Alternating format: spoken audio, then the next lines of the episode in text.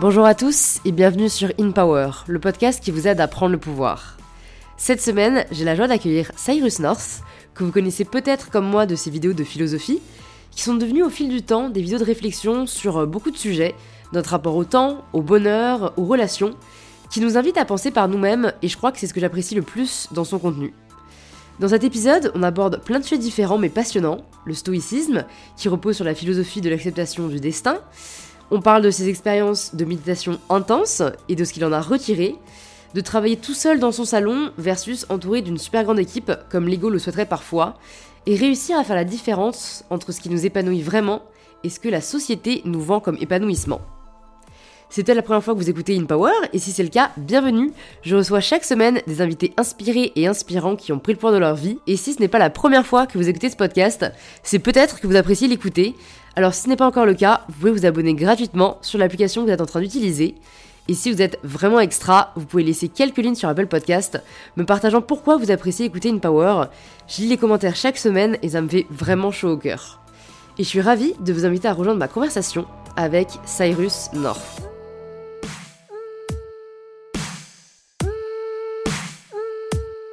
Ça tourne. De toute façon, on va, bah, on va commencer dans direct hein, parce que Ok. It's 19h. Nous avions rendez-vous à 17h30. Aïe, comme aïe, ça, c'est dit. Aïe aïe aïe. Désolé, je balance suis, dès le Je début. suis désolé quoi. je suis vraiment désolé. Il y a pas de souci. Sincèrement.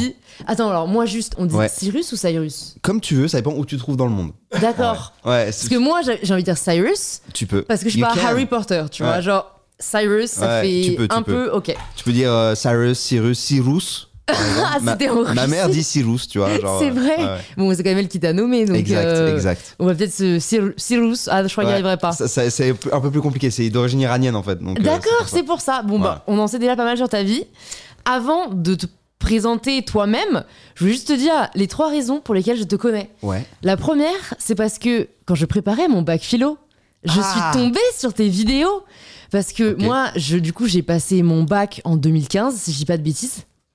Et donc, euh, tu faisais à l'époque des vidéos euh, où, tu, où tu démocratisais la philo, ce que je trouvais génial. Depuis assez peu de temps d'ailleurs, depuis deux ans je crois. Tu faisais ça depuis deux ans Ouais. Ok, bah écoute, franchement, ça m'a bien aidé. Et il y a peut-être des gens qui nous écoutent où c'était pareil, peut-être qu'ils te connaissent pour ça.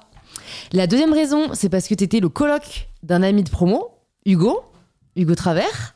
Euh, alors, est-ce que j'étais sur... On n'a pas été coloc. Vous n'avez pas été coloc Non, on a Fake longtemps. news Ouais, on a longtemps parlé du fait de se mettre en coloc. Ah d'accord, ah bah j'ai mal compris l'info. Il t'a dit qu'on était en coloc Eh ben moi c'est ce que j'avais retenu. Ah ouais, non, on n'a pas été en c'était tout coloc. près de chez moi à l'époque, euh, dans le 15e. euh, mais alors vous n'avez pas été en coloc. Non, ouais, Ceci est une fake news. c'est une fake news, Bon. effectivement. Anyway Mais on est, on est très potes. Ok, On est voilà. très potes. Et du coup, la troisième, et c'est que quelqu'un m'a dit, j'arrive plus à me souvenir qui, mais que tu avais fait Vipassana.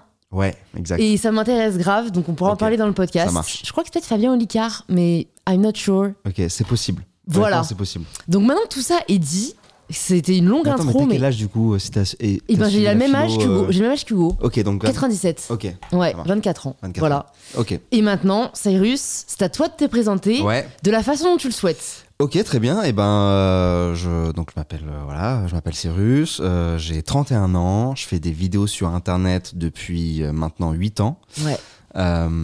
Vidéo et même contenu d'ailleurs parce que tu vois le podcast, ce genre de choses. Et j'ai commencé par la philosophie pure, tu vois, c'est-à-dire expliquer des concepts de philo avec des vannes, etc. Et en fait, maintenant, je, je parle à peu près de tout ce qui m'intéresse. Euh, tu vois, j'essaie de à chaque fois d'avoir euh, une sorte de plus-value ou un angle intéressant, un pas de côté, euh, mais je parle vraiment de, de tout ce qui peut m'intéresser, quoi, Ouais. sur ma chaîne YouTube. Et pourquoi t'as voulu commencer en parlant de philo? Moi, je me suis dit quand même, c'est, c'est, c'est cool, parce qu'à l'époque, il y avait beaucoup de divertissement sur YouTube. Ouais. Et euh, bon, même aujourd'hui, le divertissement marche mieux, tu vois. Et, et, et tu prouves que, qu'on peut bien marcher et parler à pas mal de monde en traitant des sujets de, de fond. Donc voilà, qu'est-ce qui a fait que tu t'es dit, je vais créer une chaîne YouTube en parlant de philo? En fait, euh, tu vois, genre j'ai bon, j'ai toujours eu un attrait pour la philo. euh, j'ai découvert ça tard, c'est-à-dire qu'en fait, je l'ai découvert vraiment à l'école. Ouais. Tu vois, genre euh, j'arrive en terminale, on me présente la philo. Je Bah, de toute façon, il n'y a pas de philo avant. hein. Ouais, mais tu vois, genre tu peux avoir des parents qui t'en parlent ou ce genre de truc. Nous, c'était pas du tout, c'était pas du tout ça. Et, et je me dis, ok, déjà, pourquoi on en parle que maintenant, tu vois, genre pourquoi on n'en a pas parlé avant, c'est super Mhm. intéressant. Et deux, en fait, je me rends compte que euh, mes moments préférés dans les soirées, ça va être euh, à 2h du mat, euh, quand on n'est plus que 3, 4, euh, et on refait le monde, en fait. euh, Ouais. et tu vois, tout le monde est parti, voilà. Et en fait, euh, je me suis dit, ok, je- donc la philo m'intéresse, j'ai envie d'en parler. Euh, et je rentre en prépa. Donc prépa, voilà, philo à balle, c'est chambé. Pardon, je rentre en école plutôt. Et là, genre vraiment plus de philo. Euh, j'ai un peu la sensation que mon, mon cerveau fond, entre guillemets. Que- ce La métaphore. Ouais, ce que beaucoup de gens euh, qui ont fait prépa et qui rentrent en école disent. Euh, parce que t'es beaucoup moins stimulé intellectuellement qu'en Ouais. prépa, tu vois. Ouais. En même temps, c'est difficile d'être plus stimulé intellectuellement que la prépa, je trouve. Euh, et je me dis, ok, bah, je vais m'y remettre de mon côté. Et en fait, en m'y remettant, euh, déjà, j'ai vu quelques trucs aux États-Unis qui se faisaient. Genre, il y avait un gars qui s'appelait euh, euh, Philosophy Bro ou Bro Philosophy qui parlait de philo sur un blog, mais en mode euh, Yo man, yo dude, what's up? Tu vois, donc je me suis dit, ok, c'est marrant, le ton. Euh, J'étais tombé sur un bouquin qui s'appelait euh, Philosophy, Big Ideas, Simply Explained. Euh, chez Urban Outfitters à l'époque, euh, tu vois, donc c'était des bouquins un peu avec des visuels colorés et tout. Je me suis dit, ok, c'est ouf, euh, ce bouquin a l'air hyper sexy, en fait, tu vois, genre ça me donne envie de l'acheter, alors que ça parle de philo, quoi. Ouais. Et donc tout ça, je pense que tu vois, c'est rétrospectivement que je vois tout ça et que je les lis en fait euh, euh, à mon parcours. Mais en fait, ça, ça donne du grain à moudre. Et au bout d'un moment, je dis à un, à un mec, je me souviens, je lui dis putain, ça serait marrant, un c'est pas sorcier de la philo, tu vois. Et je, je découvre Norman, Cyprien, euh, Mister V, Antoine Daniel. Je crois que c'est à peu près les seuls youtubeurs que je que je découvrais à, à l'époque. Et je me suis dit, non, ça serait marrant un Norman qui, au lieu de parler des- du ping-pong par exemple, il parle de Platon. Tu vois, genre ça me ferait Mmh. délirer, tu vois. Et donc, euh, bah, vu que j'avais déjà fait euh, euh, un peu de, tu vois, genre de théâtre ou, euh, enfin, j'avais déjà été devant la caméra, j'avais déjà été derrière la caméra, tu vois, j'avais déjà monté des trucs, euh, j'avais, bref, YouTube se retrouvait en fait au carrefour de plein de choses que je kiffais faire ou que je maîtrisais, tu vois. Et donc, euh, bah, j'ai commencé comme ça ma chaîne YouTube, quoi. Ouais. Et tout de suite, euh, les gens ont Bah, pas kiffé. du tout. Je- Non, mais Ouais. tant mieux. Si, euh, Non, non, en fait- C'est sympa aussi les histoires Voilà, il- de il- galères, ouais, de rames. exact. euh, Non, mais il, il mais faut ça peut aussi marcher dès, dès le début. Non, mais en fait, à l'époque, tu vois, genre on était en 2013, il n'y a pas de marché dès le début. non, mais c'est clair. Parce que, bah, il y a personne, tu Y a vois. pas de sur, concurrence. ouais, il y a très peu de concurrence. En fait, c'était à une époque, je me souviens, où les gens, ils te remerciaient de leur filer d'autres chaînes à suivre parce que c'était en mode, euh, ok, je sais pas quoi regarder sur YouTube parce qu'en fait, euh, bah, je, deux. ouais, voilà, je suis quelques créateurs et en fait, une fois que les créateurs ils ont sorti leurs vidéos, en plus ils en sortaient beaucoup moins que maintenant, euh, bah, bah, je sais pas quoi regarder quoi. Ouais. Et donc, euh, donc non, ça s'est fait. En fait, si tu regardes ma courbe de croissance, c'est extrêmement linéaire. Ok. Tu vois, j'ai jamais eu, j'ai pas eu une, explosion en fait, tu vois.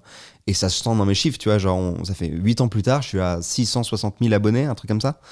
Euh, donc c'est que c'est linéaire. Ouais, moi aussi c'est pareil. Ouais, ouais. Il n'y a Et- pas eu de buzz ou de Ouais. trucs. euh, Tant mieux parce que ça veut dire que les gens Voilà. te- apprécient ton contenu, continuent à te suivre et que Ouais. d'autres découvrent. euh, Voilà, et, et je pense que des fois, j'ai des bouts de ma communauté qui, qui partent et puis qui reviennent, etc. Tu vois, il y a des gens qui me disent Ah, c'est marrant, je te suivais pour la philo, j'ai arrêté de te suivre, mais là, ça, de nouveau, ça m'intéresse. Tu vois, donc euh, je, je pense que d'une certaine manière, je fais un peu partie du paysage, tu Ouais, vois, en ouais. tout cas d'un certain paysage. Euh, et ça me va très bien, tu vois. Ouais. Bah, moi, direct, j'ai envie de te demander, après 8 ans de YouTube, tu t'es pas lassé? Tu t'es. Parce que du coup, euh, attends, si je con. J'ai... Non, j'ai pas envie de calculer, là, je t'avoue, 19h, j'ai pas envie de calculer. Euh, tu, tu faisais des études à, à ce moment-là en parallèle ou c'est après Ouais. avoir fini tes études que t'as lancé ta chaîne Non, j'ai commencé, j'étais en césure. T'étais en césure. Ouais, j'étais en césure, donc en stage euh, longue période. Ouais. J'étais chez Ubisoft. D'accord. Et du coup, tu t'es dit, à la fin de tes études, je me consacre à YouTube? En fait, ouais, je me suis dit, ok, je vais me donner six mois, voire un an, euh, voir ce que ça donne, et, euh, et je teste voilà, pendant cette période, et si ça marche pas, bah, je, je me remets sur le circuit classique, Ouais. que j'aimais bien aussi, tu vois, genre euh, j'étais dans le web marketing et tout, euh, chez Ubisoft, je gérais les campagnes Facebook, les campagnes YouTube, etc. Mhm. Et je kiffais aussi grave ce que je faisais, tu vois. Mais c'est vrai que là, je me disais, ouais, si je peux vivre de ce truc-là, c'est insensé. Ouais. Genre, ça me semblait. Ça n'avait aucun sens. tu Ouais. vois. Et quand je l'ai lancé, ma chaîne YouTube, je l'ai, je l'ai pas lancé en me disant, je vais vivre de ça, tu vois. J'ai lancé parce que je me suis dit, ok, ça me ferait kiffer. euh, enfin, le- déjà, l'exercice me fait kiffer. Ensuite, euh, ça me fait kiffer de parler de philo sur cette plateforme. Ça me fait kiffer si je peux redonner envie aux gens de s'intéresser au truc. Mhm. Euh, voilà, quoi. Et, ça, et donc, du coup, après ces un an, tu, en, tu as pu en eu- vivre en fait, j'ai eu- alors non, j'en ai, j'en ai pas vécu, mais j'ai eu euh, ce qu'on va appeler des green lights. Ouais. C'est-à-dire, en gros, des. Des feux verts en voilà. français. Parfois, on sont obligés de l'américaniser. Mais c'est- je- ouais, c'est vrai, c'est vrai. Mais, euh, Non, mais je le fais trouve aussi, que- je donc trouve que nos. Je sais pas pourquoi je préfère le terme euh, green light à feu vert. Alors, c'est marrant parce que moi, autant euh, les gens qui nous écoutent savent que je fais plein d'anglicismes, mais Ouais. autant le feu vert, pour moi, il- en français, il est hyper explicite. Mais alors, ouais, mais alors je crois que c'est pas. Dans ce cas, c'est pas des feux verts. D'accord. Parce que un feu vert, c'est genre vraiment. Tu euh, peux y aller. Ouais, go. Alors que moi, c'était plus des petits Des signaux. Ouais, des petits signaux. voilà. signaux. Tu vois, des petits signaux. euh, tu vois, donc c'est. Des petits signaux au vert. Voilà, donc c'est un peu différent. Euh, et euh, tu vois, genre par exemple, j'ai rejoint le, le network à l'époque. Tu sais, il y avait des MCN, Ouais. les, les networks et tout. J'avais rejoint le. Ok, Siri. On veut du vrai. J'ai rejoint le network de Canal. D'accord. Euh, donc tu vois, genre, euh, je me suis dit, ok, gros, euh, gros signaux verts, tu vois. Enfin, gros signal vert. Euh, parce que si eux s'intéressent à moi, c'est que bah il y a une potentialité, c'est que eux ils voient un truc que Mhm. moi je vois peut-être pas. Euh, et voilà, un ou deux projets qui se font à droite à gauche comme ça. Et je me dis, ok, en fait, t'es peut-être au bon endroit, au bon moment, en train de faire le bon truc, tu vois. Et, euh, et en fait, au bout d'un moment, j'ai pu dégager assez de sous bah, pour euh, me payer un petit loyer à Paris. Euh, tu vois, genre j'avais une petite chambre de 13 mètres carrés qui me coûtait euh, 600 balles, tu vois. Ouais. Euh, et, euh, et ensuite, euh, bah voilà quoi, ça, ça a commencé. Et là, j'ai commencé à recruter des gens, Ouais. tu vois, pour m'aider. Donc j'ai commencé à grossir et tout. Et en fait, c'est marrant ça, j'ai fait, ma- j'ai fait marche arrière en fait après coup. Tu vois, genre j'ai préféré de nouveau taffer seul. Ouais. Donc j'ai retaffé seul. Et là, maintenant, je suis à un stade où j'ai repris des gens, mais pas de la même manière. C'est-à-dire qu'avant, euh, je les prenais genre de manière euh, plus pérenne, c'est-à-dire, euh, en gros, je voulais qu'ils travaillent full time pour moi. Ouais. Maintenant, c'est vraiment genre à la mission, quoi. Freelance. Ouais, voilà. Ouais, non, mais Et je suis c'est une question ça, hyper intéressante. Enfin, en tout cas, personnellement. Parce que il y a ce truc du fantasme un peu de l'entrepreneur Ouais. qui monte sa boîte, qui monte sa structure. Et, et, et je trouve qu'il faut vachement se connaître pour savoir si c'est ce qu'on veut ou pas. Ouais. Et c'est une grosse question que je me pose aussi en ce moment parce que tout le monde me dit mais entoure-toi plus parce que je suis débordée, machin, j'ai plein d'activités. Mais c'est vrai que, enfin bon, j'ai la chance d'avoir une super bras droit euh, parce que bon bah typiquement j'ai une marque de sous-vêtements donc Ouais. euh, tu ne peux pas la faire toute seule. Ouais. donc là j'ai dû m'entourer, mais c'est vrai que d'avoir quelqu'un qui manage ça aide vachement. Et là, j'hésite à prendre quelqu'un d'autre pour m'aider aussi sur euh, toutes mes activités plus euh, de, de création de contenu. Mais c'est vrai que j'ai l'impression, au fond de moi, que j'aime vraiment mon indépendance, tu vois, et ma liberté. Et de me dire, putain, c'est une charge mentale quand même. Ah bah de. D'avoir des gens à ta charge qui attendent que tu leur donnes des consignes. C'est-à-dire que tu tu te lèves le matin, il y a des gens qui attendent quelque chose de toi, tu vois. Ouais, c'est ça. Alors que j'avoue que une des énormes libertés de notre métier, Mhm. c'est que euh, je peux très bien, à un moment, un matin, me dire, bah ce matin, vous savez quoi? Jusqu'à midi, je ne serai pas là, genre. Ouais. Tu vois, et, on- et personne va me saouler, tu vois. Ouais, Donc, euh, mais j'étais aussi euh, effectivement euh, dans cette envie de d'entrepreneuriat, monter sa boîte. Je pense que mon père a eu une grosse influence là-dessus sur moi parce que lui, il a monté plusieurs boîtes. Et donc, je l'ai vu faire et, et du coup, je me suis dit, ouais, bah, moi aussi, j'ai envie de ça. Mhm. Moi aussi, j'ai envie d'avoir des gens, être entouré, des employés, tout ça. Euh, et tu vois, genre, on parlait d'Hugo tout à l'heure. Hugo, il s'est vachement euh, mis là-dedans. il est là-dedans à fond. Euh, et moi, je me suis vite rendu compte qu'en fait, euh, bah, je crois que c'était pas pour moi, tu vois. Ou Ouais. en tout cas, euh, soit c'était trop tôt, ou en tout cas, c'était pas la bonne méthode. Je pense que ça m'irait si j'avais un bon ou une bonne bras droit, tu vois, Ouais. qui fait ce taf-là Ouais. et qui, moi, me laisse mon indépendance. Bah, on en a parlé sur l'épisode avec, avec PA, avec Domingo, où lui a justement trouvé ça. Un super bras droit. avec Clément. Bah alors il m'a pas dit son nom, mais c'est peut-être euh. Ouais. Euh, et parce que lui il peut vraiment se concentrer sur la création, mais il développe grave une structure. euh, donc en effet, je pense qu'il n'y a pas de schéma unique, mais je pense que c'est important de pas euh, glorifier. Et c'est marrant Mm. parce que là, je termine l'écriture de mon livre et j'en parle un peu. Bon, c'est ça porte vachement sur les injonctions sur les femmes, mais tu vois, il y a, y a de plus en plus cette valorisation de la girl boss Ouais. à laquelle parfois je participais même malgré moi, et qui en fait tend à dévaloriser toutes les autres, toutes les autres formes de travail et de travaux que fournissent les femmes, comme le travail domestique, comme euh, même ne serait-ce que la famille, que serait-ce le travail émotionnel, euh, et où maintenant, tu vois, une femme au foyer, elle va limite être dévalorisée. Mm. Parce qu'on a cet idéal de superwoman qui n'existe pas euh, ou qui est en dépression parce que tu ne peux pas être sur tous les fronts. Euh, et, et- et bon, dans une certaine mesure, c'est un peu ce qu'il y a aussi dans nos sphères ou dans l'entrepreneuriat. C'est qu'en gros, c'est soit tu as une énorme boîte et on te regarde avec des grands yeux en mode Waouh, putain, il se développe, il a 50 employés ou je sais Mm. pas quoi. VS le mec tout seul, qui est peut-être tout aussi heureux, voire plus heureux, mais qui socialement va être moins valorisé. Et je pense que ça joue dans notre réflexion inconsciemment, tu vois. Ah ouais, c'est sûr euh, que moi, à ce stade, en tout cas, à l'époque, ça avait joué grave dans ma réflexion de me dire, voilà, euh, ce que, qu'est-ce que, enfin, je pense qu'inconsciemment, il y avait ce truc que je renvoyais, tu vois. De, euh, parce que surtout, en- encore plus quand tu as ce métier de youtubeur, où on est quand même vachement, pendant longtemps, ça l'est ça l'est plus trop maintenant, mais pendant longtemps, on a eu cette étiquette de- du gars qui fait le- des vidéos dans sa chambre. Ouais. Euh, et donc, fallait sortir un peu de ça.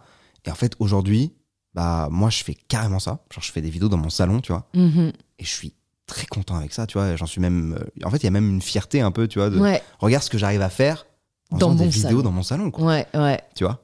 Euh, Donc c'est t'as réussi à te détacher de ces injonctions, Ouais, je de pense. ce que la société pouvait te renvoyer en mode. des fois, ça revient, tu vois. Des fois, Ouais. je suis là, genre, ah, je, je pourrais faire ça, je pourrais rentrer dans ce truc-là, etc. Euh, Ça me titille et tout, mais. euh, Ouais, je- le fait de l'avoir essayé, c'est pour ça que je te Mhm. disais, genre, c'est cool d'essayer. Le fait Oui, de l'avoir essayé, oui. je me rappelle ce qui m'allait pas, Ouais. et du coup, j'y vais pas, quoi. Ouais, très bon, très bon conseil. Qu- Quel conseil t'aurais à donner pour les personnes qui peut-être comme toi, j'en fais partie, aiment énormément la philo, mais euh, c'est très difficilement accessible, je trouve. Bon, à part regarder par exemple tes vidéos, et il y a d'autres chaînes qui le font, mais tu vois, moi, j'ai là, j'ai euh, donc fini mes études il y a deux mois. Euh, j'ai eu une espèce de, de, de non-acceptation, bah, donc de déni, euh, de waouh, j'ai pas envie en fait d'avoir fini mes études, surtout que mes deux dernières années, euh, je faisais tout ça en parallèle, donc c'était un peu à la one again. Et, et où en plus, bon, du coup, à Sciences Po, on faisait pas mal de philo au collège universitaire, mais plus du tout en master. Et où, tu vois, je me suis même déter cet été, j'ai regardé dans quelle fac je pouvais peut-être m'inscrire en auditeur libre pour aller dans les trucs du philo. Après, j'ai vu que Nanterre, c'était à une heure de chez moi. Je me suis dit, Louise, arrête de te mentir, tu n'iras jamais. Après, j'ai vu qu'il y avait les mardis de philo euh, d'Olivia Gazalet, qui est en plus une autrice que j'adore. Donc, je me Mhm. dis, why not? Mais bref, tu vois, je trouve ça super difficile de nourrir cette soif peut-être qu'on a de philosophie. euh, parce que euh, t'en fais un an en terminale, si t'as pas un bon prof en plus, ça peut peut-être te dégoûter du truc. Et que bon, voilà, lire des ouvrages de philo, Platon pur, moi, c'est pas mon del, tu vois. Ouais, ouais, je vois. Bah, il y a pas mal de. En vrai, il y a pas mal de petits trucs, tu vois, genre, bah, donc tu parlais de- d'Olivia Gazalet, euh, mais euh, tu vois, genre, t'as aussi, euh, je sais pas, t'as Charles Pépin, par exemple. Bah, je l'ai reçu sur mon podcast. au MK2, Écoutez l'épisode, jamais vous l'avez pas encore écouté. Donc, tu vois, t'as pas mal de, de gens comme ça qui font. Ouais. Ou euh, Philosophie Sexy, euh, Oui, c'est vrai, il faudrait que je la reçoive aussi, elle. ouais, qui est très très cool. Euh, tu vois, donc, qui fait des, des podcasts de, de philo. Donc, où- voilà, donc t'as du contenu euh, comme ça, t'as des trucs aussi à la radio, tu vois, genre euh, les, Ouais. ch- les chemins de la philosophie, euh, tu vois. C'est vrai, il y a des émissions de radio. etc. Donc, t'as des émissions de radio, t'as des trucs à masse. Mais moi, je trouve que, enfin, moi, comment j'ai fait, c'est euh, par des bouquins de vulgarisation, euh, tu vois, qui reprennent un peu toute l'histoire de la philo. Mhm. Tu vois, euh, genre, c'est. Le titre est... va faire sourire, mais tu vois, genre, la philo pour les nuls, Ouais, ouais, je me suis cette édition. Hyper efficace, quoi Ouais. hyper efficace. Et en fait, le fait de redécouvrir un petit peu. T'as plein d'éditions comme ça de bouquins. euh, Genre, euh, euh, il y a par exemple euh, L'art d'être heureux de avec, avec Schopenhauer. Pardon. L'art d'être heureux avec Spinoza de Balthazar Thomas. L'art d'être euh, je ne sais plus quoi avec Nietzsche. Je ne sais quoi. Je ne sais plus qui. C'est ma marque. Voilà. Faut que j'arrête, j'arrête, j'arrête de te couper, continue. Mais en gros, t'as- tu vois, t'as des, t'as des, des bouquins secondaires comme ça, donc de gars qui parlent de philo, que je trouve beaucoup plus accessible. Et sinon, en vrai, la philo antique, tu vois, genre par exemple euh, Marc Aurèle, Sénèque, Épictète, donc euh, je t'ai cité que des stoïciens, mais c'est parce que c'est ma philosophie préférée. Mais tu vois, qui sont beaucoup plus accessibles et hyper faciles à lire, et en plus qui s'an- qui s'ancrent un petit peu dans une logique euh, de développement perso, même Ouais. si ce, ce terme, il est, euh, il, Galvaudé. il est galvaudé, mais c'est pas ce que j'allais dire, il est aussi, euh, il est clivant Mhm. tu vois, euh, aujourd'hui. C'est-à-dire qu'il y a, il y, a des- il y a les anti et les, et les pour, quoi. Il y a les gens qui sont là en mode, bah, c'est très bien de se développer soi-même, je vois pas le problème. Et il y a les autres qui disent, ouais, mais fait- faut faire gaffe aux gourous, on nous rabâche des trucs qui sont irréalisables, etc., etc., tu vois. Donc, euh, voilà, vi- via les, les bouquins ou les émissions, euh, t'as pas mal de trucs à grignoter, je trouve. Et en fait, au bout d'un moment, euh, ça devient, à force de consommer, ça devient euh, des réflexes, quoi. C'est-à-dire que le moindre truc que tu vas voir, ou que tu vas, que ce soit un film, que ce soit une émission de télé ou un débat politique, euh, bah, tout de suite, tu vas faire des, tu vas ra- raccrocher les wagons, en fait, dans ta tête, tu vois. Ouais, Et donc, ça va peut-être te donner envie de creuser le sujet. ouais. Et donc, tu vas tomber sur des articles de gens qui poussent la question un peu plus loin, etc. Mm. Voilà. J'ai une question qui, qui va paraître euh, peut-être étrange, mais qui est une question que je me pose de plus en plus. C'est est-ce que savoir plus, ça rend plus heureux? Parce que Euh, j'ai l'impression que non seulement les philosophes n'avaient pas l'air très heureux, mais que l'expression imbécile heureux ne sort pas de nulle part. C'est-à-dire que j'ai l'impression que plus tu en sais parfois, plus ça te déprime, plus tu ne peux pas faire semblant de ne pas croire, et parfois plus l'ignorance, en fait, te protège. Ouais, alors, euh, tu vois, genre si on fait un plan de philo, Ouais. pour le coup, en trois parties, Vas-y. euh, euh, donc la première partie, ce serait de dire que, tu vois, la, la partie évidente de dire, bah ouais, mais si tu sais rien, t'es malheureux, parce que, donc en fait, savoir, c'est mieux de savoir parce que tu comprends mieux ce qui t'entoure, etc. La deuxième partie, c'est ce que tu viens de dire, tu vois, c'est de dire, ok, mais en fait, plus je sais, et il y a ce déni qui peut se faire, euh, enfin qui peut pas se faire parce que justement du coup je sais, je suis au courant de ce qui se passe et donc je peux pas fermer les yeux dessus et il y a des choses horribles et tout. Et en fait, je pense que la troisième partie, ce serait de dire euh, ce qui compte, c'est ce que tu sais. C'est pas juste le savoir. En fait, on, effectivement, si on parle juste du savoir, c'est compliqué comme question. Mais par contre, il y a dans le savoir, il y a énormément de choses. Tu vois, il y a- on peut, ça dépend sur quoi tu mets ton attention. Tu vois Mhm. tu peux par exemple apprendre à être heureux, tu vois. Et ça c'est un savoir, ça ça s'acquiert, tu vois. Ça peut se travailler, tu vois, tu peux essayer de comprendre les mécaniques qui font que tu es malheureux et travailler dessus, Mhm. tu vois. Donc euh, euh, et à l'inverse, effectivement, euh, si tu, tu passes ton temps à te renseigner sur les news qui, et tout ce qui va mal dans notre planète et dans notre pays, et que tu n'arrives pas à te détacher de ça et que ça t'impacte émotionnellement, oui, tu seras malheureux Ouais. ou malheureuse, tu vois. Donc, euh, je pense que ça dépend euh, de, de quoi tu te nourris. Mhm. En fait, c'est vraiment comme la bouffe, quoi. Ouais. C'est genre, euh, ça dépend ce que tu consommes, tu vois. Ça dépend ce que tu as mangé, tu vois. Et donc, c'est pareil avec le cerveau. Euh, donc, je ne pense pas euh, que plus, je, plus on sait et plus on est malheureux. Par contre, la question, c'est est-ce que plus on pense et plus on est malheureux, tu Mhm. vois. Et alors là, quelle serait ta thèse? En trois parties. tu as le droit d'en faire deux. Mais je suis plutôt partisane des trois aussi.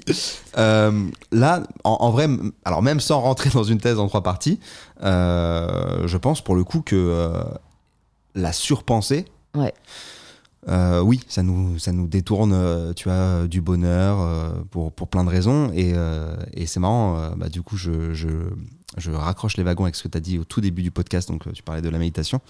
Euh, bah, tu vois, en méditation, tu apprends notamment à non pas ne pas penser, mais euh, à penser le moment présent et à observer le moment présent, euh, à te rattacher à ça. Et en fait, en faisant ça, tu arrêtes un petit peu ce, ce film de, de pensée qui s'oriente vers le futur ou le passé. Ouais. Tu vois Parce qu'on passe notre temps à soit revivre des événements qu'on a passés, tu vois, et donc euh, que ce soit en bien ou en mal, ou alors à se projeter dans, dans des événements qui n'ont pas encore lieu, soit avec anxiété, euh, soit en ayant hâte. Bon, souvent c'est de l'anxiété euh, quand c'est- le futur. Et là, le but, c'est de dire, ok, en fait, euh, ça, ce film-là, du passé et du futur, il est infini, tu vois. Genre, c'est pire que Netflix, en fait. Tu pourrais passer ta vie à juste imaginer des choses que tu vas vivre et que t'as pas encore vécues, etc. Euh, et donc, euh, bah, quel intérêt, tu vois euh, Quel intérêt de passer son temps là-dedans, dans un truc qui n'a pas de fin, qui t'apporte de l'anxiété, qui n'existe pas. Euh, c'est bien de le faire dans une certaine mesure pour se préparer à certaines choses, tu vois. Euh, pour, euh, tu vois, genre par exemple, là, on a ce podcast. bah, tu vois, j'aurais pu préparer le truc de, ok, de quoi on va parler, comment je veux le dire, qu'est-ce que je veux dire, voilà. Bon, Je l'ai pas fait non plus. je. T'inquiète. Ouais, je l'ai pas fait.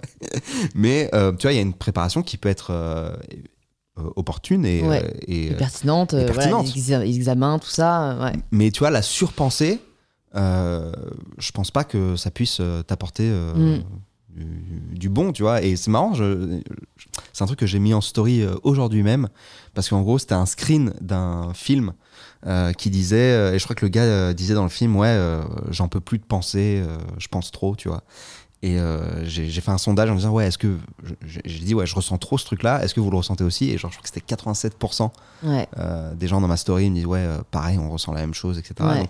Il y a beaucoup de gens qui, qui souffrent de ça de et, et moi il y a une, une grosse période de ma vie et je sais pas comment c'est parti je, je crois que la, je pense que la méditation m'a aidé pas mal mais je pense qu'il n'y a pas que ça mais il y a une grosse période de ma vie où juste ça me saoulait de penser autant, tu vois, genre de, tout intellectualiser, de réfléchir à tout, tout le temps, euh, le moindre truc que je regardais, euh, tu vois, genre, j'ai l'impression d'être, euh, stop quoi, tu vois. Ouais, je ouais. euh, Je connais totalement le sentiment où t'as Ouais. l'impression que ton mental te maîtrise plus Ouais. que tu ne maîtrises ton mental. et t'es subjugué par le truc et juste t'en peux plus quoi. Et même juste un- le moindre trajet, tu vas être là genre mais tiens si je passe par là en fait je vais couper donc là je vais analyser mais est-ce que euh, attends mais si j'applique le théorème de Pythagore mais pourquoi tu penses au théorème de Pythagore Cyrus? Mais bah, je sais pas en fait regarde si Ouais. et t'es là genre wow wow wow Ta gueule. stop stop tu vois.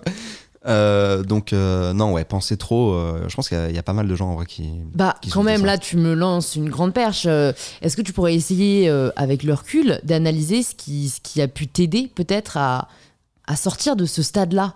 Je pense qu'il y a hum, déjà ne plus lutter contre mes pensées, c'est-à-dire que accepter le truc. Genre, ouais, ok, je suis comme ça, en fait. C'est-à-dire que, ouais, ça pense beaucoup.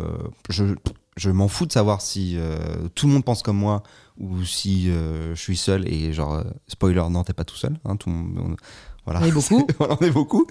Euh, euh, mais voilà, je pense comme ça et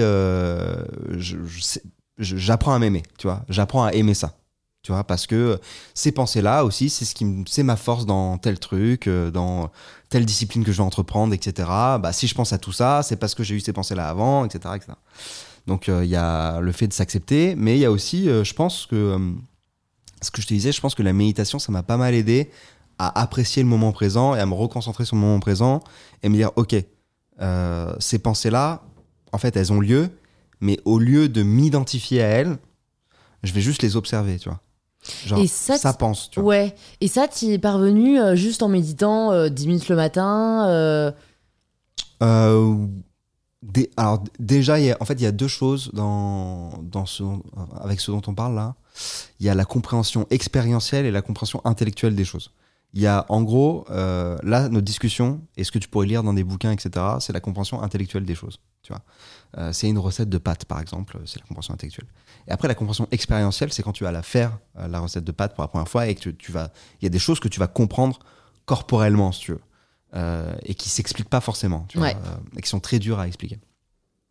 Je pense qu'en fait, déjà, la compréhension intellectuelle, elle aide pas mal. C'est-à-dire que euh, comprendre intellectuellement que, ok, en fait, les pensées sont là, elles pensent, et je suis pas obligé de m'identifier à elles, et euh, je peux très bien juste les observer sans y, y réagir, en fait. C'est-à-dire que, ouais, c'est un bruit de fond, mais je suis pas obligé de d'y porter mon attention, d'une certaine manière. Euh, déjà, ça, le comprendre, ça aide pas mal, tu vois. Euh, et après, je pense que, et, et après, en fait, voilà, toute la partie méditation, donc la pratique de la méditation, ça, c'est pour acquérir la compréhension expérientielle. C'est-à-dire, c'est pour que ton corps, et pour que tu comprennes avec ton corps de comment ça marche et euh, de le ressentir et de le vivre. Ouais. Tu vois, ce truc-là. Euh, mais euh, je pense que, ouais, déjà, en fait, déjà, la compréhension euh, intellectuelle m'avait déjà bien aidé, tu vois. Ouais. Et qu'est-ce qui t'a du coup poussé à faire Vipassana? Euh, Je crois que j'en ai déjà parlé dans certains épisodes, mais pour celles et ceux qui connaissent peut-être pas, c'est euh, une euh, retraite de 10 jours où on ne fait que méditer. Euh, je ne sais plus quelle est, euh, quelle est la personne qui a initié ce... C'est SN Gwenka. Voilà. Ouais. C'est ça. Dis-nous, euh, qu'est-ce qui s'est passé? Parle-nous de ça. Parle-nous de ça, parce que, bon, c'est pas anodin. Ouais. Et surtout, voilà, qu'est-ce que tu en as retiré peut-être Et ouais, les enseignements. Parce Alors, que je l'ai fait deux fois en plus. Tu l'as fait deux fois. Ouais, Où ça Euh, je l'ai fait euh, euh, au Népal. Ok, les deux fois. Ouais. Ok. Et c'est marrant parce que tu vois, genre, tu, tu cites Vipassana, je l'ai jamais cité dans mes vidéos. Ah ouais. Ouais. Exclusivité. Je, je le cite pas parce que. parce que. j'ai pas envie, tu vois, que. Enfin, j'avais pas envie de. Que les gens. euh, en fait, de, de mettre trop le. L'étiquette. euh, Non, j'allais dire un mot anglais, le spotlight, mais. je- le- genre- la lumière. Ouais, voilà, de- ouais. De, de- mettre trop en lumière euh, Vipassana en particulier, parce que avec l'influence qu'on a, tu vois, j'avais peur que euh, d'un coup euh, il y ait euh, plusieurs Français, par exemple, qui se retrouvent dans des pays d'Asie du Sud-Est, dans des centres Vipassana, et que ça, déjà, ça nique un peu leur expérience, tu vois, euh, à se retrouver. Parce que moi, ce que j'ai kiffé aussi, c'est que en fait, j'étais quasiment le seul euh, Ouais. occidental, tu vois. Ouais. Euh, et en plus de ça, euh, il y a plein d'autres types de méditation, plein d'autres types de centres, etc. Et faut trouver aussi celui qui est adapté à soi, tu vois. Et, je- et moi, je trouvais, mais je- de toute façon, il y, y a plein de youtubeurs et youtubeuses qui ont parlé ensuite de Vipassana sur YouTube et tout. Mais j'avais l'impression que que tu, tu- en fait, ça prémâchait le taf. tu vois, ça prémâcher ce taf de. Déjà, l'initiation, elle commence déjà en fait dans la recherche de, ok, c'est quoi ces trucs? Ouais. Et est-ce que ça existe? Et c'est quoi les différents trucs qui existent, etc. Donc euh, voilà, pour les gens qui nous écoutent, euh, sachez qu'il y a plein de, de types de méditation différentes. euh, et je vous invite vraiment à explorer tout ce qu'il y a à ce niveau-là. Genre, il y a dans tous les pays du monde. euh, voilà, il y a, y a plein de trucs. Mais euh, donc, moi, j'ai- effectivement, c'est une pote qui m'avait parlé de ça. Même pas tant une pote d'ailleurs, c'est plus une connaissance, tu vois. Et en fait, je sortais d'une euh, d'une rupture, euh, genre une relation de 4 ans et demi, un truc comme ça. Et genre, j'avais besoin d'être seul, quoi. En fait, euh, tu sais, genre, sur les longues relations, au bout d'un moment, tu sais plus, tu sais, genre, qui, t'es vraiment, tu vois, qu'est-ce que t'aimes, c'est quoi, genre, si je suis seul, genre, c'est qu'est-ce que je fais le dimanche matin, genre, tu vois? Mm. Donc euh, j'avais vraiment besoin de m'isoler et je me suis dit, vas-y, tu sais quoi, quitte à s'isoler, on va aller s'isoler, mais bien comme il faut. On va aller loin, on va se retrouver seul et on va pas parler. tu et donc j'ai trouvé ce truc. Et donc euh, c'est effectivement 10 jours de noble silence. C'est-à-dire que non seulement tu as le droit de parler, mais t'as pas aussi le droit de faire des eye contact Ouais. ou de. Voilà, sauf avec euh, les profs, parce que tu es là pour méditer. faut savoir qu'en gros, c'est des, des stages où en fait c'est tellement difficile que euh, sur les 100 euh, qui peuvent arriver au début, euh, à la fin vous êtes plus que 60. Ah ouais. Les Eh, gens, je savais pas que vous étiez autant. on est même plus. Ah bon? Là j'ai fait un pourcentage. Ah ouais?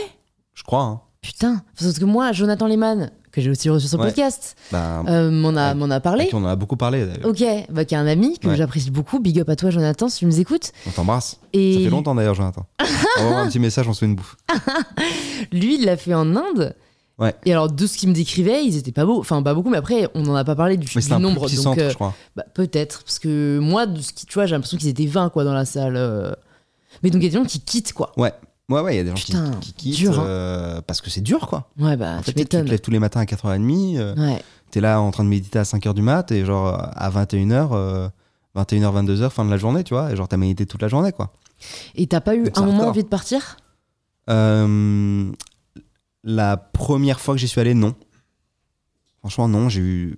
Y a un moment, c'est dur. hein. Il y a un moment, genre, t'as mal. euh, parce que tu sais, c'est des positions qui sont difficiles. T'es Ah ouais, t'es c'est clair. assis toute la journée euh, Et en t'as- et tu tailleur. peux même pas te mettre contre un petit muret Il y en euh a qui le font, Ouais. euh, mais souvent, c'est les personnes plus âgées, tu vois. Tu vois. Ok, donc je peux pas compter là-dessus. non, parce que moi, vraiment, après Ouais. un quart d'heure de méditation, si j'ai pas mon petit muret, Ah j'ai mal. Ah bah ouais, non mais je, bah, je comprends. Et, et- et- et surtout qu'il y a des moments où genre, ils appellent ça des heures de détermination, où en fait c'est une heure où genre tu ne dois pas bouger du tout. Genre d'habitude, au bout d'un quart d'heure, tu vois, tu vas pouvoir te Ouais. redresser un peu, Ouais. changer ta position pour... euh, pff, ou même te lever, aller marcher deux secondes et revenir, tu vois. Là, il y a des heures où le but, c'est vraiment l'heure de détermination, quoi. C'est... euh, on ne bouge pas, quoi. En tout cas, on essaie au maximum. Pour le coup, la deuxième fois où j'y suis allé, c'était horrible, euh, parce que... Pour deux raisons principales. La première, c'est que je commençais à m'engager dans une relation. Et en fait, euh, bah, je pensais constamment euh, à cette personne, tu vois. Et donc, Mhm. j'arrivais pas à, à me détacher de ça. En fait, j'étais là, genre, mais qu'est-ce que tu fous là Genre, euh, genre il y a cette relation qui est en train de naître. Genre, j'avais juste envie de passer mon temps avec, euh, avec l'autre. Euh, et en fait, ce qui a achevé le truc, et ce qui était encore plus dur, c'est que j'étais encore dans le décalage horaire quand j'ai commencé Vipassana. Et vu qu'ils ne te laissent pas de repos et ils sont très stricts, j'ai pas pu me remettre dans le rythme, en fait. C'est-à-dire que, en fait, si tu commences avec un décalage horaire, tu le termines. Tu termines avec un décalage horaire, je veux dire. C'est-à-dire que, en fait, genre, il y a un moment, je saignais du nez de fatigue et tout. J'étais là, genre, mais les gars, mais juste. Tu sais, je, faisais des, je faisais des insomnies et je dormais en journée. Et j'étais là, genre, mais j'ai juste besoin, juste un ou deux jours où tu me laisses faire une petite grasse mat, je me remets tranquillement, Ouais, progressivement dans le ouais, rythme, et ça va le faire, tu vois. Ouais, Les gars, ils étaient là en mode, non, non, c'est ton cerveau qui te joue des tours et tout, euh, affronte le truc. et ouais, tout. ouais, là, ouais, genre, ouais, les c'est assez barbare. ouais. Mais Et tu l'avais pas eu la première fois, ça? Non, pas du tout, parce que, euh, tu vois, genre, euh, j'avais commencé quelques jours après. Ah, T'as Euh, une mon astuce a- à donner. Hein. Ouais, quelques Ouais. jours après mon arrivée, et donc, du coup, euh, Tu t'étais habitué un peu. ouais, voilà. Et qu'est-ce qui a fait que t'as voulu y retourner cette deuxième fois euh, Parce que c'était de la balle. Ok, parce que t'avais tellement kiffé la Ah, voilà, il première faut que j'y fois. là, d'ailleurs. Ah ouais? Ouais. Ça t'a pas euh, vacciné, entre guillemets, si on peut encore utiliser ce terme Non, aujourd'hui? euh, non, non. Cette euh, expérience horrible la deuxième fois? Ouais, c'était horrible, mais euh, tu vois, genre, il y a plein de choses dans la vie qui parfois sont horribles, mais en fait sont cool. Tu vois, euh, Belle philosophie de vie. des fois tu bouffes un truc, c'est pas bon, mais c'est pas pour ça que tu vas arrêter de bouffer, tu vois. Ah moi si, Donc, tu ah vois. Ouais, je suis partie de ces Ah ouais. gens-là. Non, mais tu vois, je pense que c'est aussi un truc à travailler. Euh, Je fuis énormément la souffrance. Ok, non, j'avoue, moi je. Et, et moi, un truc mauvais, t'inquiète que je vais pas m'acharner. Hein.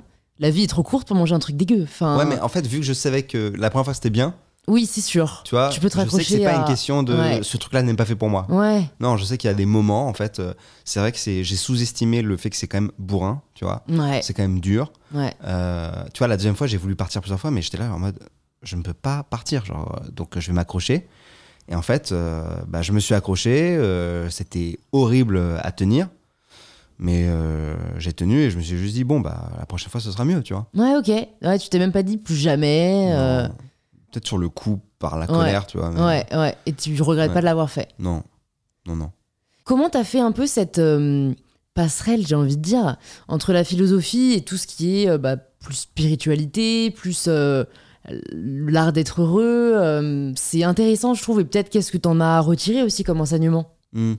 C'est marrant, je suis pas sûr de faire une passerelle à ce point parce qu'en fait, pour moi, la philosophie, c'est beaucoup d'intellectualisation Mhm. et de compréhension intellectuelle des choses. Euh, là où, euh, tu vois, genre, euh, ce dont on parle là, c'est-à-dire la méditation et en fait, euh, accéder au bonheur, euh, tout ça, tout ce truc d'éveil, de spiritualité, ce que tu veux. pour moi, c'est justement sortir de ce truc intellectuel Ouais.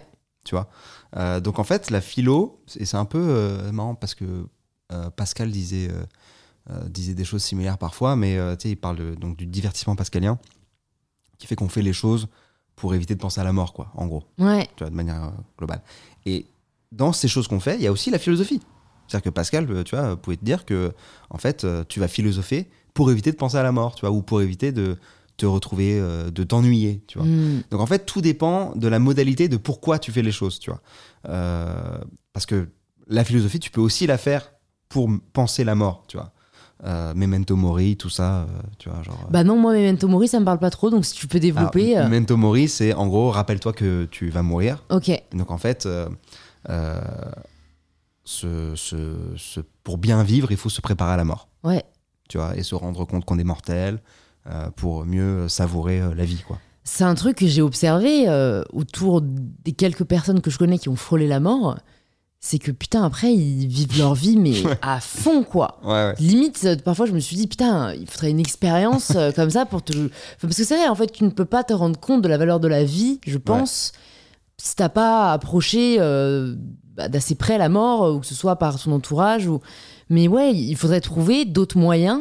euh, et je crois qu'en effet, peut-être l'éveil spirituel en est un, d'après aussi les personnes que je connais, qui, qui ont l'air d'avoir trouvé une espèce, tu vois, de réponse qu'on est pas mal à chercher, tu vois, de, de sérénité, de paix, de ok, il y, a- y a cette vie et, et je vais mettre de côté euh, les problèmes euh, qui- qui- du quotidien ou en tout cas euh, les Mm. minimiser pour me concentrer sur ce qui me rend vraiment heureux. Mais je, je pense que même sans vivre euh, effectivement euh, une expérience euh, qui te rapproche de la mort, tu vois, genre, y a, donc euh, Memento Mori, c'est un précepte notamment stoïcien. Et euh, tu vois, il y a Marc Aurèle euh, dans ses pensées, euh, pensées pour moi-même, donc de Marc Aurèle, qui euh, raconte euh, que, en fait, euh, quotidiennement, il, voilà, il, il, fait un petit peu comme, pas un testament, mais une déclaration un peu de mort, tu vois. Un truc de. En gros, il, se, il, il réfléchit, il se projette dans la mort, tu vois. Et j'avais fait une vidéo là-dessus où pendant 30 jours, en fait, je fais la routine de Marc Aurèle. En fait, j'ai pris les pensées pour moi-même et j'essaie d'en tirer une routine, tu vois. Effectivement, tu vois, genre tous les matins, ou c'était tous les soirs, je sais plus, mais j'étais là, genre en mode, ok, bon, bah, si je meurs, euh, qu'est-ce qui va me manquer là? Qu'est-ce que j'ai kiffé aujourd'hui et, voilà, ce soir, c'est ma mort. J'ai une dernière lettre. Qu'est-ce que je raconte dedans, tu vois? Et je trouve que rien que faire ces exercices-là de pensée, euh, je pense que pour beaucoup de gens qui nous écoutent, ça peut paraître glauque ou euh, horrible, etc. J'avoue, moi, j'ai un rapport très flex à la mort, tu vois, genre ça. Tu vois, genre par exemple la taxidermie, euh, je, trouve ça trop, je, trouve, je trouve ça joli, quoi, tu vois, genre ça me... Je ne sais pas ce qu'est la taxidermie. c'est, euh, les animaux empaillés, par exemple. D'accord. Tu vois ce que je veux dire? Bon bah je suis désolée pour les véganes qui nous écoutent. C'est tout ce que j'ai Ouais, à Je dire. suis végétarien, tu vois. Ah ouais ouais ouais. Donc, euh, bah, pour moi, à partir du moment où il est mort, il est mort, Oui. tu vois? Ouais ouais ouais On-. Et on le tue pas pour ça, tu vois, Ouais. contrairement à, à la viande, par exemple. Ouais. Euh, Ouais. Donc c'est ça la, la C'est différence. ça la différence. Bon, Ouais. tu viens de préciser, d'accord. Donc t'es flex avec la mort. Mais c'est vrai que, euh, que, que pas mal de psy, en fait, je sais pas, moi de l'extérieur, hein, je suis vraiment novice en la matière, en tout cas là, si on parle plus sur de la psychologie, j'ai l'impression que pas mal de mots sont expliqués soit par des troubles euh, ou des trucs sexuels, notamment Freud, qui ramenait un peu tout à ça, Mm. ou à la peur de la mort. Et je sais pas, moi, de l'extérieur, mais je crois que c'est parce que je suis trop dans le conscient et pas dans l'inconscient, tu vois. Je me dis, euh, bah non, euh, franchement, moi, je pense pas à la mort euh, tous les jours. Euh, J'ai pas l'impression que j'ai une peur de la mort viscérale, tu vois, mais. Enfin, je sais pas, je sais pas ce que t'en penses, mais j'ai l'impression que parfois, je trouve ça très réducteur. De, on explique vraiment la majorité des mots par un de ces deux. euh, Alors, je suis d'ac- Facteur. je suis d'accord pour Freud. Ouais. Et ça a été, d'ailleurs, euh, il a été beaucoup décrié. euh, et en même temps, voilà, j'ai toujours du mal avec euh, les gens qui s'acharnent sur des, sur des penseurs d'une époque. Tu vois, c'est comme Aristote, il a été énormément décrié sur les trucs qu'il a racontés. Ouais. Mais tu vois, c'est des, voilà, c'est des pionniers aussi, ces gens-là, tu vois. Mm. Euh, euh, mais par contre, pour la- le, le côté mort, moi, je pense qu'on on se rend pas compte. Euh, Je pense que c'est inconscient. je- je- ouais, je- enfin, je pense que tu vois, genre, si t'étais immortel, je pense pas que t'aurais monté euh, ton podcast et, euh, et tout, tout ce que tu fais là aujourd'hui. Non, c'est sûr, c'est sûr. Je, je pense qu'en fait, euh, Ouais. le, le fait qu'il y ait une fin, même si tu n'y penses pas, euh, le fait que tu le sais et que, en fait, euh, voilà, toute notre société est construite autour du fait qu'il y a une fin, parce que même le progrès, tu vois, genre le, le progrès scientifique, technologique, toutes nos avancées, tout ça, c'est parce que bah, on sait qu'on est de passage, c'est parce que euh, il y a un moment ça va s'arrêter, c'est parce que euh, il y a peut-être une volonté de laisser une marque aussi, tu vois. Mhm. Euh, si on était là en mode euh, on est tous immortels, bon, bah déjà, rien que se nourrir, tout ça, c'est pour subvenir à, à- à des besoins vitaux. Si tu les as pas, tu meurs, tu vois. Mm. Mais si, si vraiment on était comme des elfes, tu vois, et qu'il n'y avait rien besoin de tout ça, on serait quand même tous, tu vois, genre ça serait très plat, quoi. Tu Ouais, vois, ça genre, serait très plat, ouais. on serait là, genre. Il n'y a pas de challenge, il n'y a Ouais. pas de. Ouais. Ouais, tu vois, genre. Bah, pourquoi je vais inventer un micro-ondes qui va faire que euh, ma cuisson va être réduite? Bah, J'ai le temps de faire ma cuisson. Pourquoi ouais, je vais. ouais, Pourquoi ouais. je vais la réduire bah, Tu vois, genre, oui, bon, bah, on le fait ça avec des pierres, ça prend. Oui, ça prend trois jours, mais c'est très bien, tu vois. c'est quoi le problème, tu vois? Euh, On n'a pas ce truc de vouloir se dépasser, euh, même à l'échelle de l'individu, mais aussi à l'échelle de l'humanité, euh, constamment, tu vois, si on était immortel. Mais est-ce que là, on n'est pas dans un excès? J'irais même plus loin. Est-ce qu'on n'a pas toujours été dans un excès? Est-ce que c'est pas euh, intrinsèquement, on est. Tu vois, genre, c'est. Qu'est-ce qui fait que ça. Oui, c'est relatif, c'est ce que tu veux Tu dire. Ouais. C'est relatif, c'est sûr, mais bon, c'est que là, que maintenant, l'excès, on est dans, voit. en fait, on est dans une, une accélération exponentielle, c'est ça que je veux Ouais. dire. Et ça qui me fait un peu peur, Oui, parce qu'on est de plus en plus nombreux, etc. Et, Mais ça- et tout va plus vite. Ouais. Tu vois, les progrès qu'il y a eu entre euh, 1990 et 2000 et entre 2010 et 2015, Mm. euh, rien à voir, quoi. Euh, Et c'est ça qui est un peu, euh, qui est un peu inquiétant. Et bon, euh, c'est là où je, voilà, je disais, bon, moi je dis souvent, le savoir, c'est le pouvoir. Parce que c'est vrai que sans savoir, euh, bah, tu ne peux pas pas mal de choses. Ouais. Mais il y a un côté où parfois, fermer les yeux, enfin, tu vois, je sais que je, je ne pense pas trop à l'avenir, ce que, ce que ça va être dans 10 ans, dans 20 ans. Et d'ailleurs, j'en parlais, euh, pour tout te dire, avec ma tante hier, qui me disait Louise, il faut que tu investisses dans les crypto-monnaies. et, je disais, et, en gros, parce que moi, j'ai pas, enfin, j'ai pas, bref, euh, bon, là, on va rentrer dans les trucs de fiscalité, mais où en gros, euh, je mettais de côté chaque année pour avoir un plan épargne retraite. Parce que oui, quand t'es entrepreneur, tu n'as pas de retraite. Et en fait, euh, du coup, tu en sors beaucoup à la fin parce que c'est exempté de, d'impôts. Et du coup, moi, j'étais toute fière d'avoir trouvé, tu vois, ce truc euh, qui est tout à fait légal, hein, euh, euh, qui te permet d'épargner un peu chaque année. Et maintenant, ça m'a regardé en mode, mais Louise, euh, cette valeur-là, dans 30 ans, euh, dans 40 ans, euh, ça ne vaudra plus rien avec la dévaluation de la monnaie. Et en fait, elle avait tellement raison. Mais comme moi, j'ai 24 ans, je, je pense pas au fait que la monnaie se dévalue dans le temps. Et elle me dit, les crypto-monnaies, euh, dans 30 ans, ça vaut 30 fois plus. Et c'est là où je me dis, putain, parfois tu penses peut-être pas assez long terme. Et d'un autre côté, carpe diem, tu vois Et d'un autre côté, t'as quand même fait un plan d'épargne retraite. Ouais, ouais, mais après, parce qu'on me l'a conseillé. J'aurais pas pensé toute seule. Tu vois, moi, j'ai pas de plan d'épargne retraite, par exemple. Bah, j'ai l'impression que ça sert à rien. Investis dans le bitcoin. j'ai l'impression que ça te rapportera plus. Moi, j'a- j'avoue, je suis plus. dans- Pour l'instant, ma logique, c'est plus tout le temps que tu vas mettre à essayer de trouver le bon truc et tout. Tout ce temps-là, si tu le mettais juste à sortir du bon contenu, Ouais. ça te rapportera plus, mon vieux. Tu vois Bah, en fait, c'est juste que. ce. En fait, moi, c'est le truc de. En vrai, ça m'intéresse pas trop, la finance. Donc en fait, j'ai pas envie d'y passer du temps. Pareil, je préfère euh, faire ce podcast que penser à investir dans les crypto-monnaies. Mais bon, après, il y a une réalité de euh, si tu veux te mettre à l'abri, euh, de bon. euh, c'est, on peut partir aussi sur ce sujet philosophique parce que franchement, ce podcast, on l'a, on est, la philo, c'est une bonne excuse pour parler de tout. Ouais, c'est vrai. Tu vois, c'est ce côté l'argent fait-il le bonheur? Il y a un truc très très très tabou en France. Alors ça, il y a une étude là-dessus euh, qui est intéressante. Ah bah vas-y alors. C'est en gros, ils avaient fait l'étude aux États-Unis et en fait, si tu veux, au-dessus de 70 000 dollars par an Ouais, de revenus, ouais, euh, c'est du pareil au même après. En fait, c'est logarithmique, si tu veux, la courbe. ouais. En fait, au-dessus de 70 000 dollars par an, euh, que tu gagnes 70 000 ou euh, 150 000 Ouais. ou euh, 300 000, t'es D'accord. globalement au même niveau de bonheur, quoi. Très intéressant. Mais de toute façon, y a, y a- en termes de, de bonheur, ça me fait penser à un autre concept qui s'appelle l'adaptation hédonique. C'est un truc que j'avais fait. euh, je pense que ma vidéo dont je suis plus fier, c'est là-dessus. Bon, Euh, je la mettrai dans la barre de description. Ouais, ça s'appelle Êtes-vous vraiment heureux? Et en gros, le concept de l'adaptation hédonique, euh, c'est. Ils ont fait euh, plusieurs études aussi, euh, ça a été prouvé plusieurs fois, etc.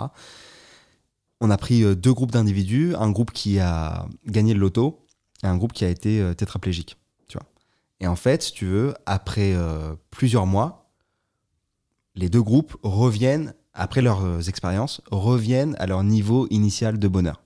C'est-à-dire qu'en fait, qu'il t'arrive un truc ouf ou un truc nul, euh, tu reviendras à ton niveau initial de bonheur. Tu vois, c'est l'adaptation hédonique. Et euh, les Américains, ils ont aussi un autre concept qui s'appelle the hedonic treadmill, donc le tapis roulant hédonique, parce qu'en fait, ce concept-là, une autre manière de le voir, c'est de dire, ok, en fait, plus je monte dans les échelons de la société ou dans euh, de, manière matérielle, tu vois, genre, c'est-à-dire m'acheter une pure baraque, m'acheter une pure voiture, etc. Ça va me donner un boost heureux, confiance, tout ça. Mais en fait, adaptation hédonique, Ouais, je reviens au niveau initial. tout à fait. Donc, je vais vouloir chercher le plus. Ouais. Donc, c'est pour ça qu'il y a cette notion de tapis roulant. Euh, mais euh, en vrai, c'est la même chose dans le côté négatif. C'est-à-dire qu'en fait, dans tous les cas, tu reviendras à ton niveau initial de bonheur. quoi. Après, je suis quand même un peu sceptique par rapport au tétraplégique Ouais, c'est ouf. hein. parce que euh, dépression. Enfin, moi, j'écoutais un podcast avec.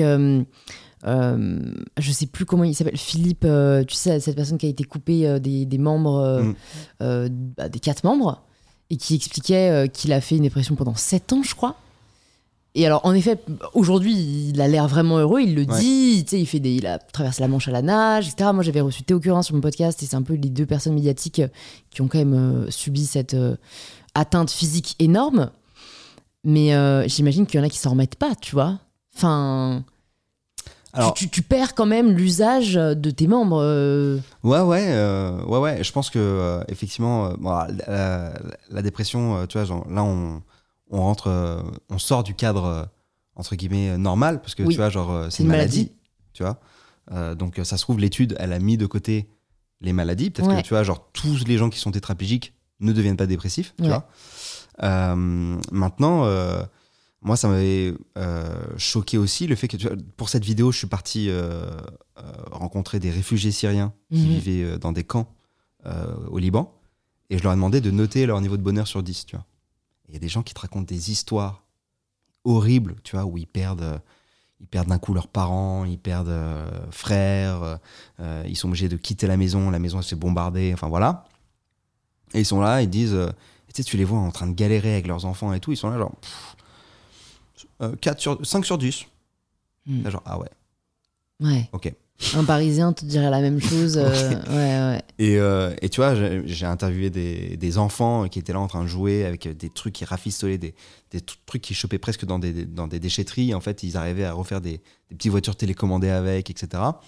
Et c'était là en mode, euh, il y en a même 10, franchement, il y en a 10, quoi. 10, Hmm. tu vois. Et donc, je suis parti poser la même question à des gens euh, à Venice Beach, euh, en Californie. Et tu vois, genre, les notes étaient euh, très similaires, tu vois. Et comment faire pour augmenter ce niveau de bonheur en ayant tous les privilèges qu'on a? Parce qu'en fait, le problème, c'est que on a, je pense que les notes sont similaires parce qu'on n'a pas conscience de ce qu'on n'a pas. Vu qu'avec ce concept euh, d'adaptation hédonique dont tu parlais, on s'est habitué à ce confort, à ces privilèges. Est-ce qu'il faut euh, partir un mois, euh, comme certains font, tu vois, euh, Mm.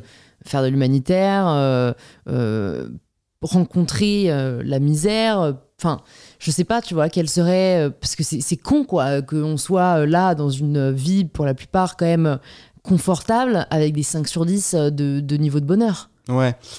En fait, Moi, je pense pas qu'on ait nécessairement besoin d'aller rencontrer la misère, tu vois. Il y a un. Allez, on rebascule sur la philo, mais il y a, Schopenhauer qui, qui parle d'un truc que j'aime bien. Il dit qu'en gros, la souffrance, elle est immédiate. C'est-à-dire que par exemple, tu as un caillou dans ta chaussure, bah, tu le sens direct, tu vois, genre ça te gêne direct, te- voilà. Alors que la satisfaction, elle est médiate. Il y a une médiateté, tu vois. C'est-à-dire qu'il faut que tu te rendes compte qu'elle est là pour la ressentir, tu vois. Typiquement, il n'y a pas de caillou dans ta chaussure, tu te dis pas, Hmm, je suis confortable dans la chaussure, j'ai pas de caillou. Tu vois ce que je veux dire Ouais. Le taf, c'est de se rendre compte de, de ça. Et en fait, euh, il y a plein de trucs de psychologie positive qui en parlent et tout. C'est très en vogue aux États-Unis. La ça- gratitude. voilà, euh, la gratitude, la the grateful shower. euh, genre, tu Ouais. prends ta douche et tu te rappelles trois choses, trois choses pour lesquelles tu es reconnaissant. Mais tu vois, la méditation, le taf, c'est aussi ça. C'est en fait, Ouais. en étant présent à toi-même, tu te rends compte que, tu vois, genre là, si je suis présent à moi-même, Ouais. là, genre, ok, bah, je passe un bon moment. Là, on se rencontre. Je suis content de te rencontrer. J'ai beaucoup entendu parler de toi, etc. Je t'avais déjà vu sur des réseaux, etc. Voilà, donc c'est une première rencontre. Ça me fait plaisir. Euh, je suis bien assis, tu vois. Je suis, euh, je suis dans des vêtements qui sont confortables. J'ai un peu mal à la gorge euh, parce que je parle beaucoup.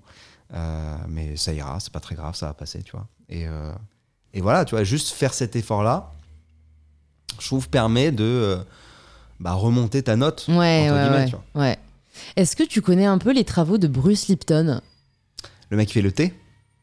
Non. Attends, j'ai bugué je me suis dit, est-ce qu'il a sorti un livre dont je ne suis pas au courant? Ça aurait pu être lui.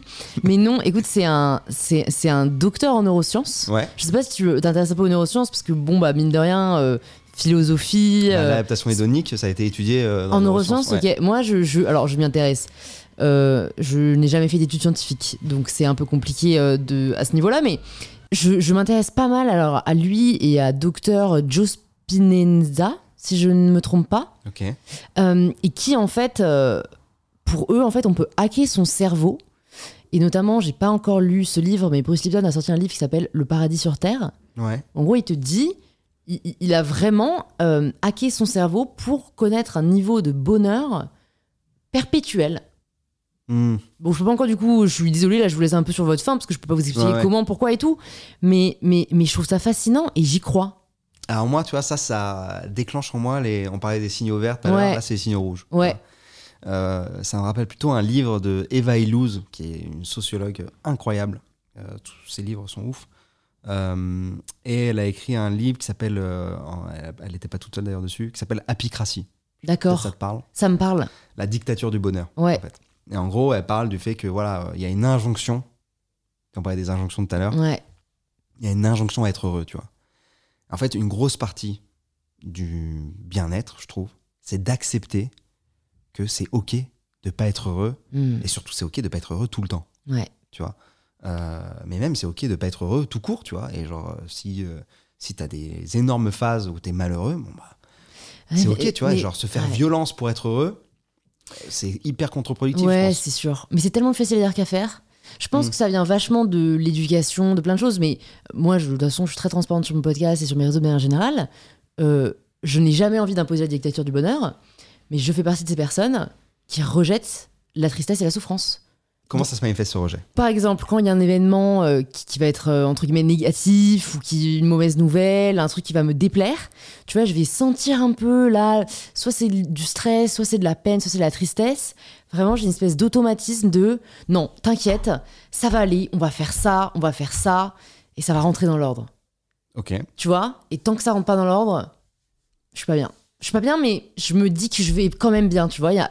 Moi, j'arrive pas à me dire, vas-y, chiale, laisse-toi aller. Tu sais, il y a des gens, ils aiment bien écouter des musiques tristes quand ils sont tristes.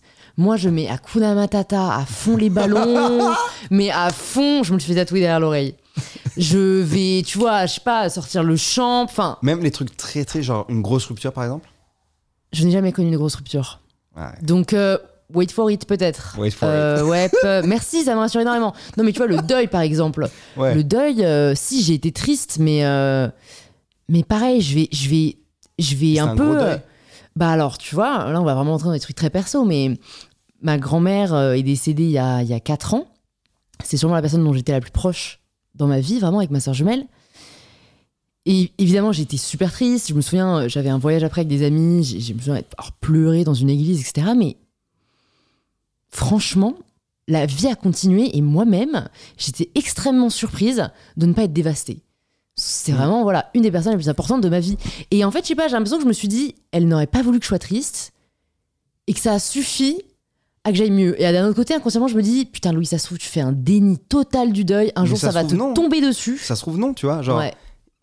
enfin, je pense qu'il faut, euh, faut pas se dire euh, que forcément euh, tu, tu dois mal le vivre. euh, et voilà, ça, ça fait peut-être partie de ta personnalité, tu vois. Ouais. Et c'est pas parce que ça s'est bien passé que il y a un truc qui va tomber dessus euh, plus tard, euh, genre des années plus tard, genre tu t'as pas fait vraiment le deuil de ta grand-mère. Non, pas forcément, tu vois. Ouais. Euh, Il y a des gens, euh, des événements qui peuvent être traumatiques pour certaines personnes ne le sont pas pour d'autres, tu vois. Ouais.